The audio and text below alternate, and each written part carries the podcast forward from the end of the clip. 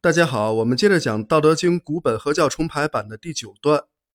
这段话的第一句是“上德不德，是以有德；下德不失德，是以无德。”这句话的意思就是，上等之德不讲求德，所以有德；下等之德不违背德，所以无德。这句话可能不太好理解啊，为什么上等之德却不讲求德？为什么不讲求德的反而有德？又为何不违背德的却是下等之德，成了无德？这好像与人们的常识相矛盾。那么我们就来看一看老子为什么这么说：“德者，心得也，出于本心而有所得。”这是德的含义。换句话说，德指的就是心中的良知。放到社会层面来讲，就是人类的群体性良知。由此建立起来的行为准则，就是社会道德规范。然而，很多出于本心、自然流露的德，经过人们自以为是的借题发挥之后，就被改造成了各种束缚身心的道德枷锁。就像所谓的妇德，它的作用就是让女性难以摆脱被掌控的命运。所以老子告诉人们，德分上下，上等之德不讲求德，正因为他不执着于那些道德教条，所以才是真的有德；而下等之德不敢违背德，正因为他执着于那些道德教条。所以实际上却是无德，不讲求德的反而有德，恪守德行的反而无德。其中的关键就在于“执着”二字。放下执着是老子始终强调的主题。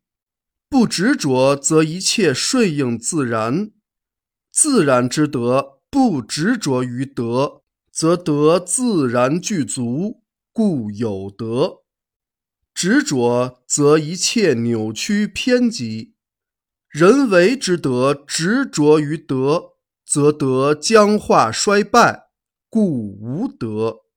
这就是这句话的道理所在。道法自然，自然的就是最好的。人类明明天生就具有的德，何必非要人为设定呢？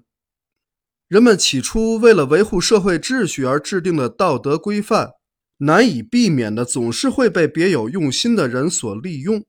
所以老子希望人们懂得分辨哪些是真正的上德，哪些是实施道德绑架的下德，这是可以分辨出来的。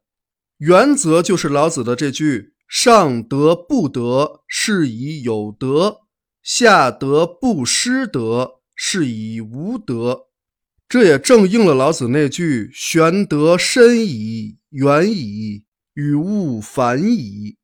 老子关于上德、下德、有德、无德之说，的确和人们平常的理解是相反的。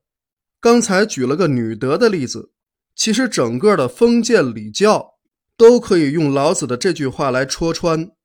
古代那些繁琐的礼法。复杂的等级制度，都是在告诉人们不要违背他们制定的这些德。